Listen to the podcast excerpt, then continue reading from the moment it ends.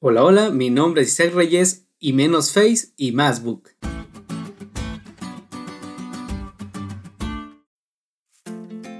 Esta frase es fruto de la campaña publicitaria sencilla, inteligente, concisa y creativa de Librerías Gandhi, que busca fomentar en la sociedad el hábito de la lectura.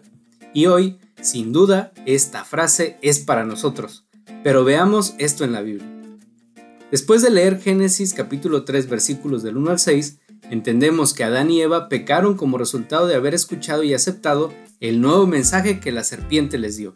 Y, como resultado de aceptar este nuevo mensaje, la mente humana se dañó de modo que cuando llegamos a Génesis capítulo 6 versículo 5, la mente humana estaba habituada solamente al mal.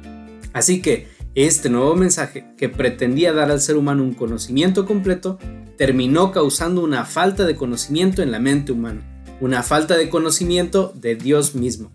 Por eso, durante 1600 años, Dios se empeñó en revelarse a sí mismo, desde Génesis hasta Apocalipsis, mediante más de 40 autores distintos y en diversas formas literarias.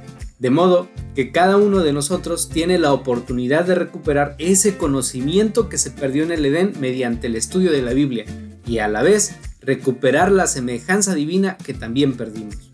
Esta conexión entre el conocimiento de Dios y recuperar lo perdido la encontramos en 2 de Pedro capítulo 1 versículo 3.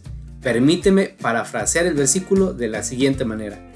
Mediante el conocimiento de Dios recibimos todo lo que necesitamos para vivir una vida piadosa y por medio de eso que Él nos ha dado recibimos también sus promesas, las cuales tienen como propósito hacernos participantes de la naturaleza divina. Por ello, Dios está tan interesado en darse a conocer y en que nosotros lo conozcamos que ha dicho en Jeremías capítulo 9 versículos 23 y 24, no se alabe el sabio en su sabiduría, ni en su valentía se alabe el valiente, ni el rico se alabe en sus riquezas, mas alabes en esto el que se hubiere de alabar, en entenderme y conocerme, que yo soy Jehová, que hago misericordia, juicio y justicia en la tierra, porque estas cosas quiero, dice Jehová. Y Jesús dijo, esta es la vida eterna, que te conozcan a ti, el único Dios verdadero, y a Jesucristo, a quien has enviado en Juan capítulo 17, versículo 3.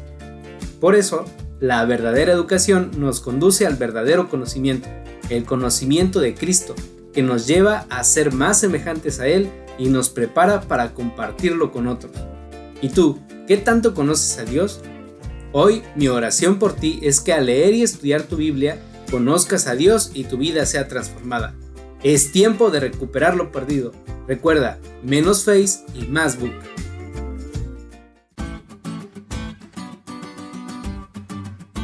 ¿Te diste cuenta lo cool que estuvo la lección?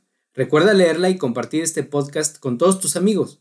Es todo por hoy, pero mañana tendremos otra oportunidad de estudiar juntos.